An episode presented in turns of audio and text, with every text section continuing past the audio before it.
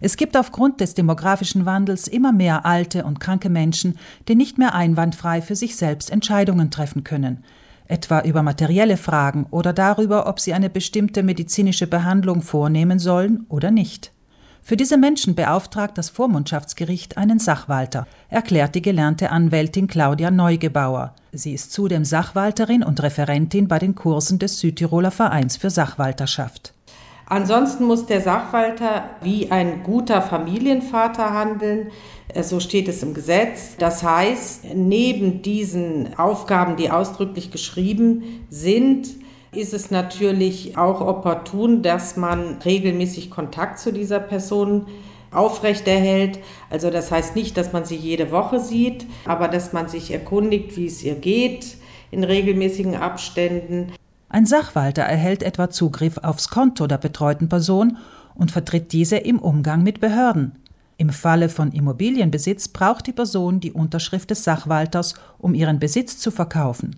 Dies geschieht als zusätzliche Sicherheit, damit der Betreute nicht leichtsinnig damit umgeht. Im Falle von Schulden arbeitet der Sachwalter etwa einen Tilgungsplan aus. Falls vorhanden, wird in der Regel ein Verwandter mit dieser Aufgabe betraut. Neugebauer Natürlich sind die Angehörigen an erster Stelle, die das Amt übernehmen sollen. Wenn es dort aber familiäre Konflikte gibt, dann sagt das Vormundschaftsgericht, dass es wohl besser wäre, eine familienexterne Person zu ernennen. Oft sei nämlich die betreute Person darüber erbost, einen Sachwalter an der Seite zu haben. Andere glauben fälschlicherweise, dass ein Sachwalter die Möglichkeit habe, im eigenen Interesse zu agieren. Das stimme so nicht, sagt Neugebauer.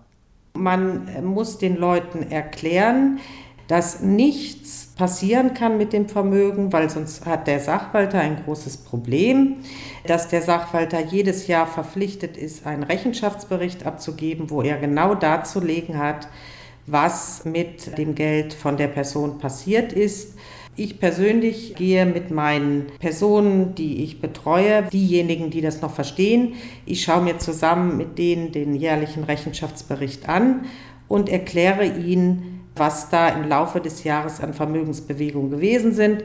Oftmals ist das für sie auch sehr aufschlussreich, wo sie halt sehr viel Geld ausgeben, wo sie eventuell sparen könnten.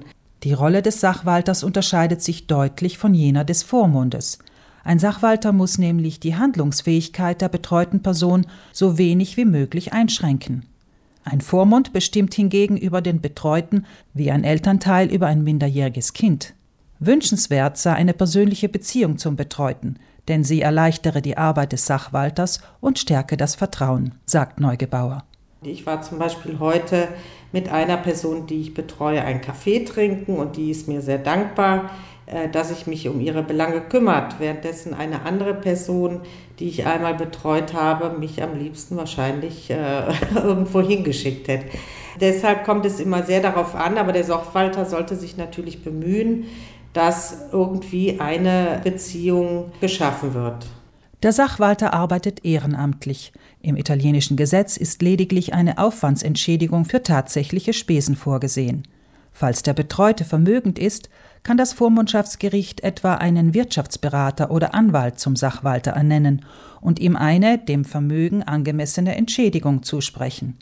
Die Ernennung eines Sachwalters beantragt ein Verwandter oder Lebensgefährte, die Gesundheits- oder Sozialdienste oder die Staatsanwaltschaft, ebenso wie der Betroffene selbst, wenn er dazu noch fähig ist. Eine Person kann aber auch einen künftigen Sachwalter namhaft machen, wenn sie davon ausgeht, dass sie dessen Betreuung in absehbarer Zeit brauchen wird, sagt Neugebauer. Da gehe ich am besten zu einem Notar, benenne dort eine Person, die mein zukünftiger Sachwalter werden soll. Dann wird dies in einem Register vermerkt.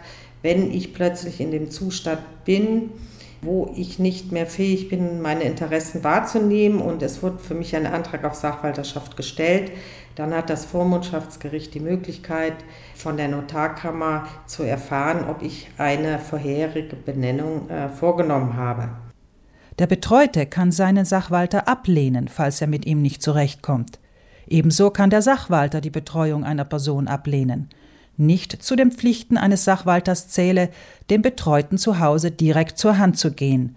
Dazu gibt es den Hauspflegedienst, der in Südtirol sehr gut funktioniere, sagt Neugebauer. Es muss nur jemand das alles, dieses ganze Helfersystem in Gang setzen. Und das ist auch zum Beispiel Aufgabe des Sachwalters.